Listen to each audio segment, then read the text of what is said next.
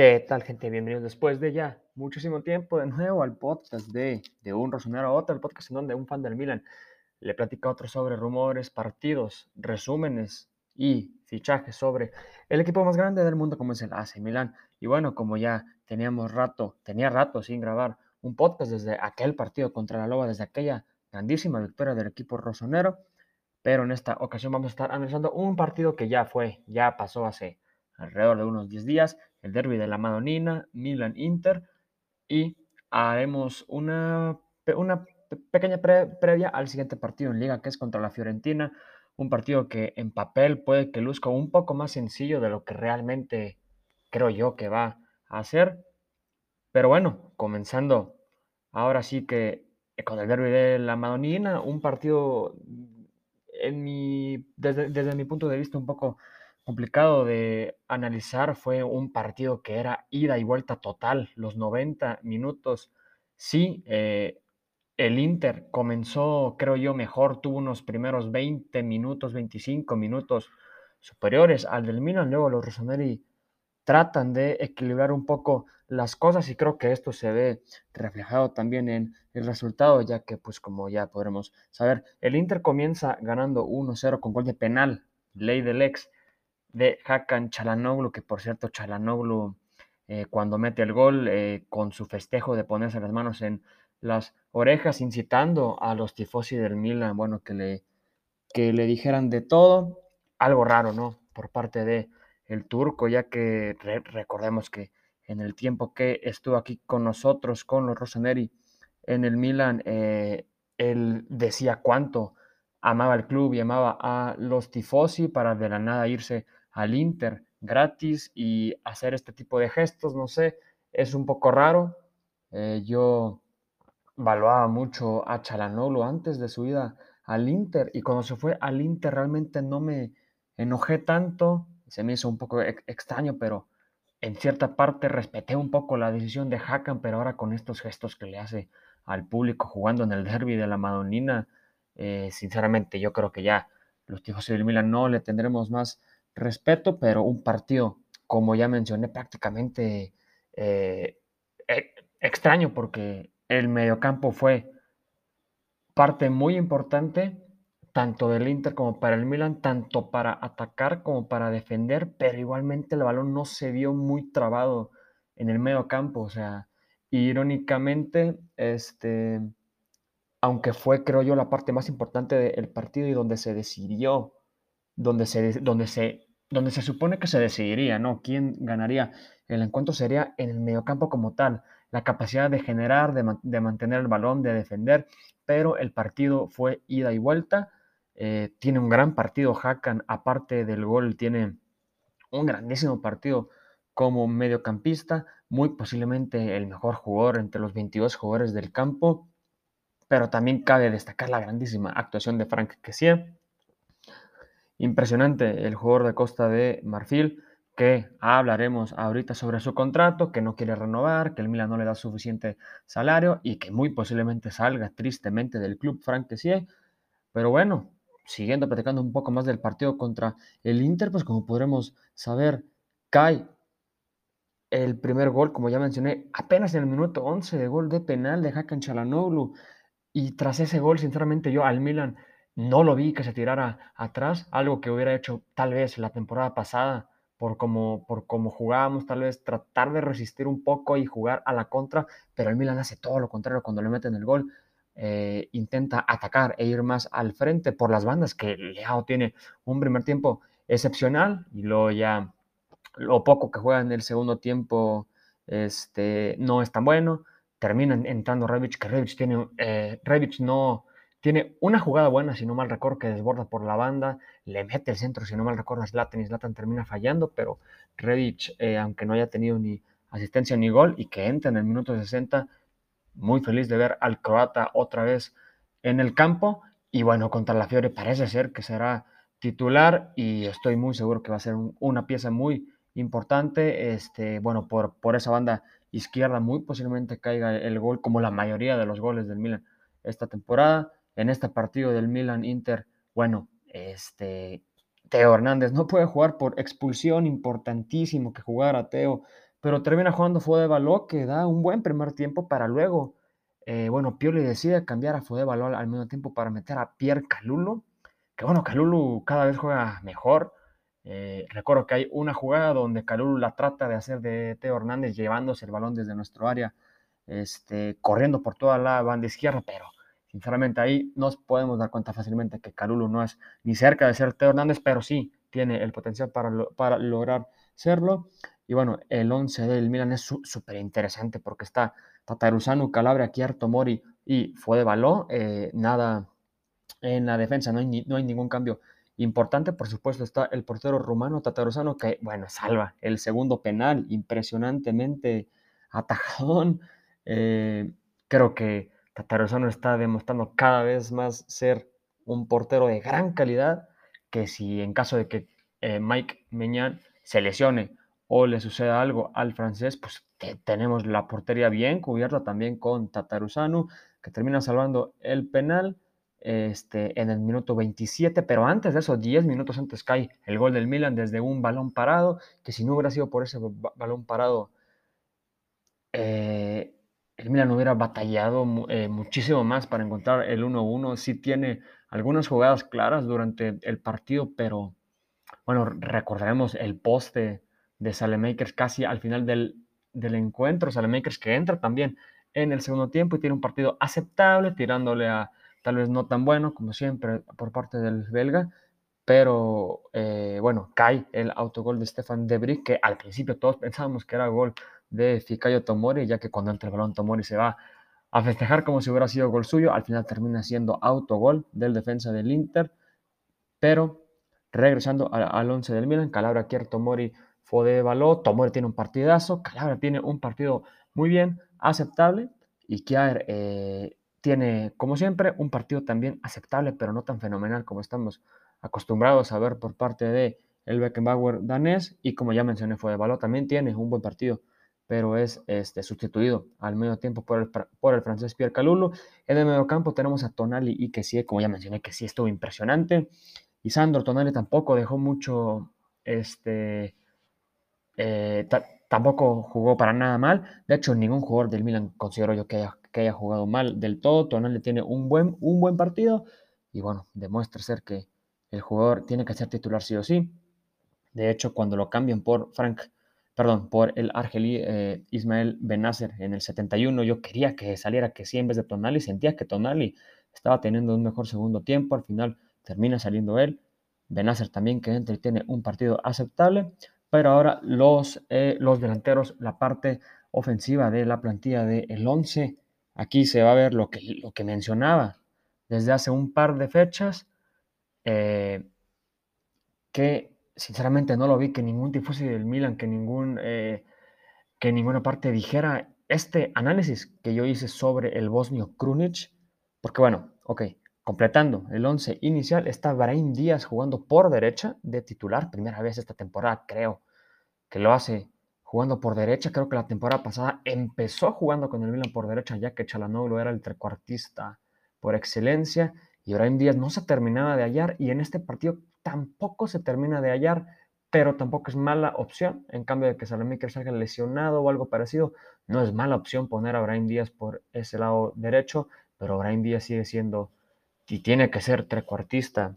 jugando por el centro sí o sí. Pero bueno, Brian Díaz por derecha, Leao por izquierda, como ya se esperaba. Delantero centro, Zlatan Ibrahimovic. Y lo que mencionaba en los partidos pasados, el dúo Zlatan Krunic se me hacía muchísimo más versátil que el Brahim Díaz Slatan. Porque si Brahim Díaz juega de trecuartista central, Slatan se tiene que quedar enfrente. Y Slatan le gusta muchísimo bajar, crea muy buenas jugadas, bajando un poco más, jugando como una especie de media punta, incluso a veces bajando hasta trecuartista, eh, tratando de abrir huecos. Y como Krunic juega más como un mediocentro box to box, y no tanto trecuartista tan enfrente como tal, jugando tantito más atrás, Krunic le permite a Zlatan también bajar un poquito más y que entre Leao y Díaz por las, por las bandas, como siempre lo hacen, ya que los laterales Calabria y Fodevalo también suben mucho, entonces pueden llegar ellos por las bandas, Leao y Díaz entrar al área y Zlatan y Krunic quedarse un poco atrás, o bueno, claramente Zlatan quedarse en los centros, ¿no? Con esa altura y con esa fuerza. Tiene muchas posibilidades de anotar un gol por arriba. Pero bueno, eh, termina jugando Krunic y Zlatan y Krunic lo hace bien. Krunic tiene un buen, un buen partido, creo, creo yo que fue buena elección del director técnico italiano, Stefano Pioli, empezar a Krunic, que, termina saliendo hasta, el minuto 84 por Bakayoko, que bueno, en ese momento Bakayoko baja como contención, que sí sube como trecuartista, pero ya sabemos, ¿no? Que, que sí no, para nada, eh, no, es buen, no es buen trecuartista, no tiene esas habilidades, pero claro que de contención, uno de los mejores del mundo para el marfileño, sin duda alguna. Zlatan, este, para sorpresa de todos, termina jugando los 90 minutos y, pues como decían los narradores de el encuentro, uno nunca sabe con Zlatan, de repente se puede lesionar y, no jugar por, por, cuatro meses, como lo acaba de suceder, y luego de la nada vuelve y juega los 90 minutos como si tuviera 25 años, pero bueno, Zlatan tiene un gran partido. Por parte del Inter, como siempre, su línea de tres, con tres centrales buenísimos del Inter, un mediocampo exquisito, Perisic y Darmian eh, no son tanto de mi agrado, sinceramente, pero Chalanoglu, Brozovic y, más importante, Varela, impresionante los mediocentros del Inter. Y en la delantera, Lautaro, que bueno, Lautaro no tiene un buen encuentro, y Edin Seco que sale, si no mal recuerdo, lesionado por Correa, si no mal recuerdo. Este, los cambios del Milan fueron, como ya mencioné, Bakayoko, que hace un, juega solamente seis minutos, pero pues hace lo que debe de hacer. Benacer, que tiene un, buen partido. Salemakers, que sí me gustaron un poco los desbordes y así, pero Salemakers sigue siendo Salemakers como siempre. Revich, este, que, eh, que para mí sí tuvo un grandísimo partido. Revich, lo que entró muy bien. Y Carulo también, que tiene un buen partido.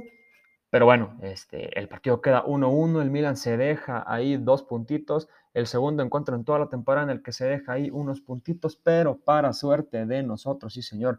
el Napoli se deja puntos en casa, en casa del Napoli. Se deja puntos contra nada más y nada menos que el Elas Verona. Así es, el Elas Verona que va en décima posición, que bueno, hace poco jugó contra el Milan. El Milan creo que, si no me recuerdo, ese fue el partido donde hubo un momento donde estuvimos abajo en el marcador, remontamos el partido y bueno, el director técnico del Hellas Verona vi una estadística, no recuerdo muy bien, pero era algo así de que en los últimos siete encuentros o en los primeros, de hecho, siete encuentros con este nuevo director técnico, el Hellas no ha perdido ningún partido más que con el Milan y ha tenido otras victorias y empates sorprendentes por ahí. Y uno de ellos este, es, este, como ya mencioné, el Napoli, ¿no? Que se deja puntitos, se deja puntitos. Y entonces los, los cabezas de la liga siguen siendo empatados en puntos con 32 puntos, el mejor inicio en la historia del Milan, Napoli y Milan y con 7 puntos menos el Inter con 25 y con 3 puntos menos el Atalanta, luego con uno menos Lazio y con 2 menos la Loa. Y eh, la temporada del Milan está, para no creerse, un poco decepcionante lo que está pasando en Champions,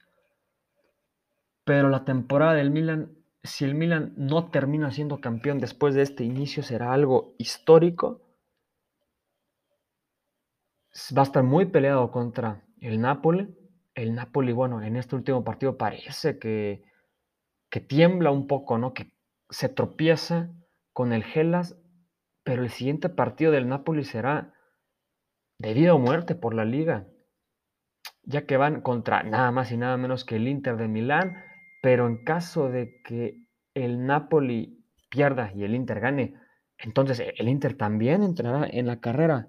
por el título. Si el Napoli gana, pues impresionantemente sacaron tres puntos contra el Inter, importantísimos para el Napoli. Así que no sé realmente lo que más le convenga al Milan. Tal vez lo que más nos convenga sería un empate, ¿no? Que el Inter no se logre meter del todo por la carrera al título y que el Napoli eh, pierda un par de puntitos y que nosotros ganemos, por supuesto, para ser punteros únicos en la Serie A. Eso sería el, el escenario perfecto, pero va a ser un partido muy, muy interesante de ver. Este, de ver cómo el Napoli, después de esos dos puntitos que se dejan con el Elas, cómo actúan y cuál es su rendimiento ante el Inter de Milán. Y bueno, viendo una esta, estadística que me encontré por parte de un tifosi del Milan en Twitter, algo impresionante del Milan, este, que como él mismo dice, no puede ser dicho, o sea, no podemos realmente decir, o los tifosi no nos damos cuenta realmente de lo impresionante de la temporada del Milan y que, el Milan tiene que continuar, tiene que seguir empujando este, por ganar más encuentros, pero Milan tiene 32 puntos eh, después, de el, después de la jornada 12, al igual que Napoli, como ya mencioné, y todos nosotros sabemos, pero el Milan ya ha jugado contra el Inter, Juve, Atalanta, Roma y Lazio, mientras el Napoli solamente ha jugado contra la Loba y la Juve. Así que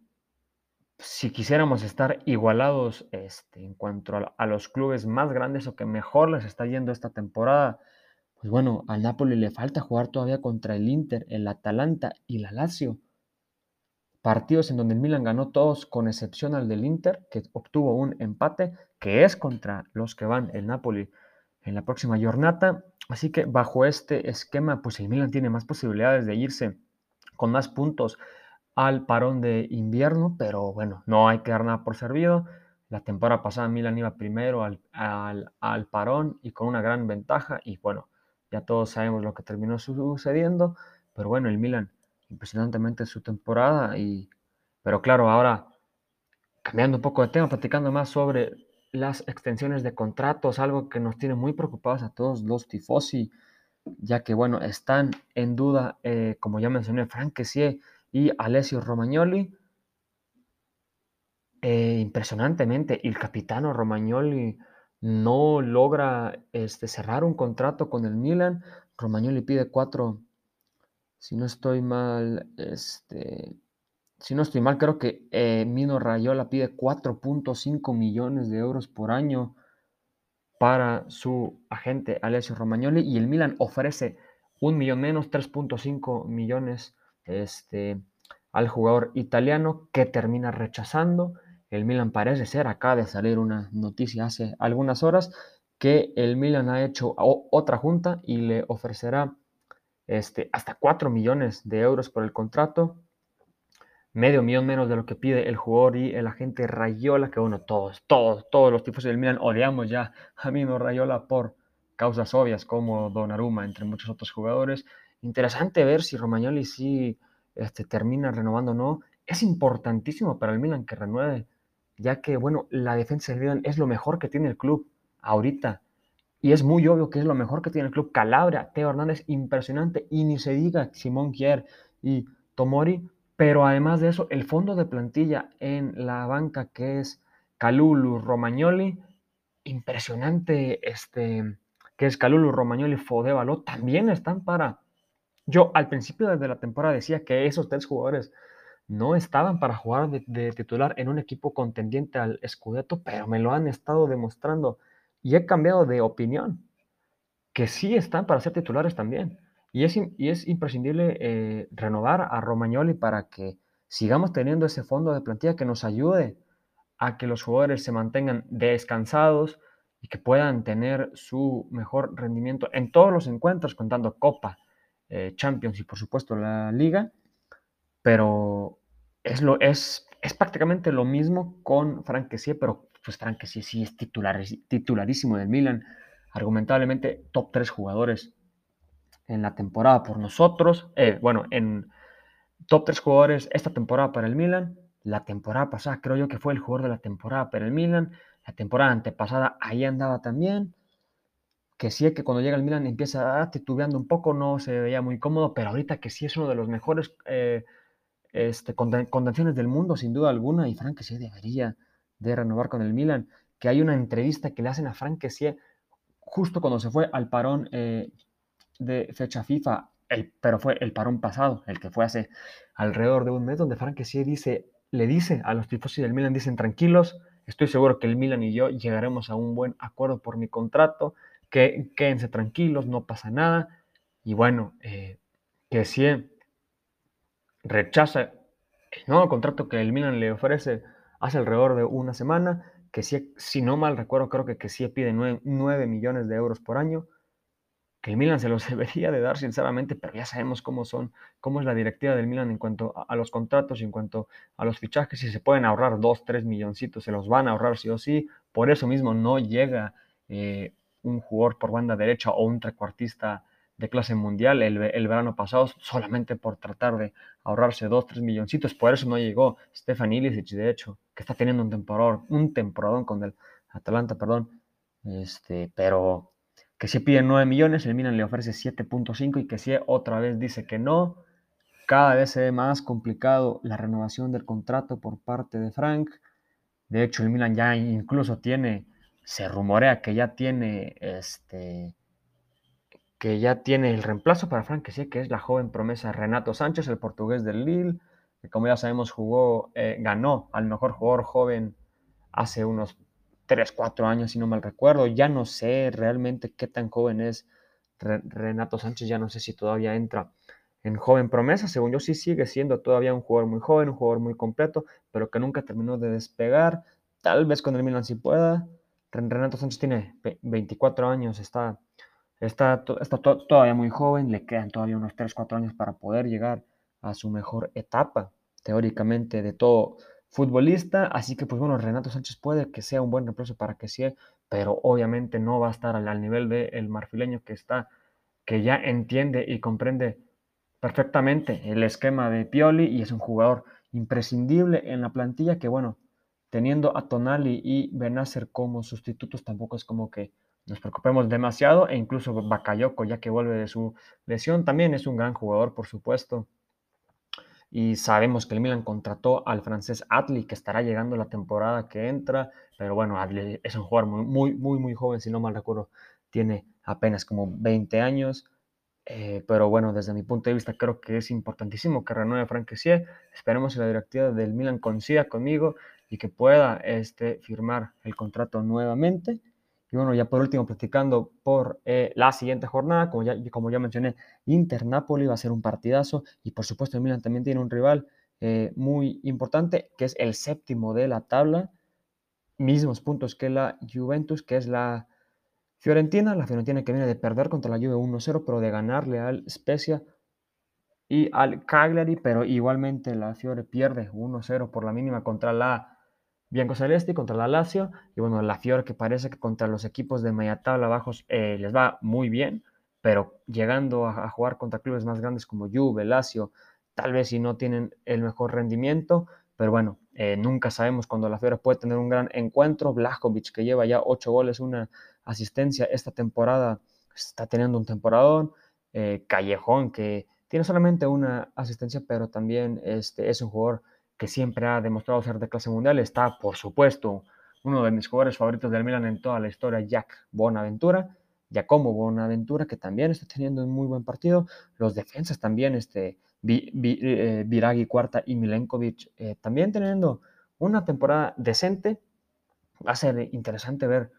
qué pasa con ese encuentro. La Fiore tal vez si no viene de su mejor rendimiento. El Milan, por supuesto, sí, pero bueno, en la, en la fecha FIFA Tristemente, David de Calabria sale lesionado, eh, una baja importantísima para el Milan. Parece ser que se perderá el partido contra la Fiore, pero muchísimo más importante y más preocupante, el partido de Champions contra el Atlético de Madrid, que debemos ganar sí o sí, y si no mal recuerdo, ganar incluso por dos goles de visita en el Wanda, en el Wanda Metropolitano, para poder tener posibilidades todavía de pasar a octavos de final en la, en la Champions. Bueno, este, sin Calabria Va a ser interesante ver cómo el Milan este, juega, que no, claro, por supuesto que me preocupa un poco a todos. Yo, yo he dicho que Calabria es el mejor jugador del Milan, ha sido el mejor jugador del Milan esta temporada, pero tenemos a Pierre Calulu, que ha demostrado ser un jugadorazo. De hecho, a Calabria no le va bien para nada. El partido pasado de Champions contra el Porto no puede contra el jugador colombiano, contra Díaz, si no mal recuerdo, que es su nombre, no puede pararlo en todo el partido y Calabria tampoco es que haya tenido una Champions tan espectacular. Entonces veremos cómo puede jugar Calulo, que bueno, que por culpa de Calulo también eh, cae el gol contra el Porto, entonces tampoco le ha ido muy bien. Pero bueno, eh, Calulo será el jugador titular muy posiblemente contra la Fiore y contra el Atlético de Madrid. No creo que Pio le ponga a Florenzi por ahí, Florenzi siempre lo va a usar alguien como volante por derecha, que por cierto puede ser que Florenzi quiere renovar con el Milan y el Milan quiere renovar a Florenzi y el Milan necesita a Florenzi según los directivos. Así que posiblemente Florencia se quede otro año o dos más. También Pioli parece ser que renovará hasta junio del 24. Merecidísimo para Estefano. Esperemos que sí llegue hasta el 2024 con buenos resultados y que no lo corran y que no pase nada extraño antes de eso. Pero bueno, eso sería todo en mi regreso otra vez a los podcasts después de mucho tiempo. Quería esperar para ver cómo le iba a ir a Italia en la fecha FIFA para comentar un poco, que bueno, a, Italia como ya sabemos no le va bien, tiene que ir a repechaje tristemente y que Tonali por fin es titular.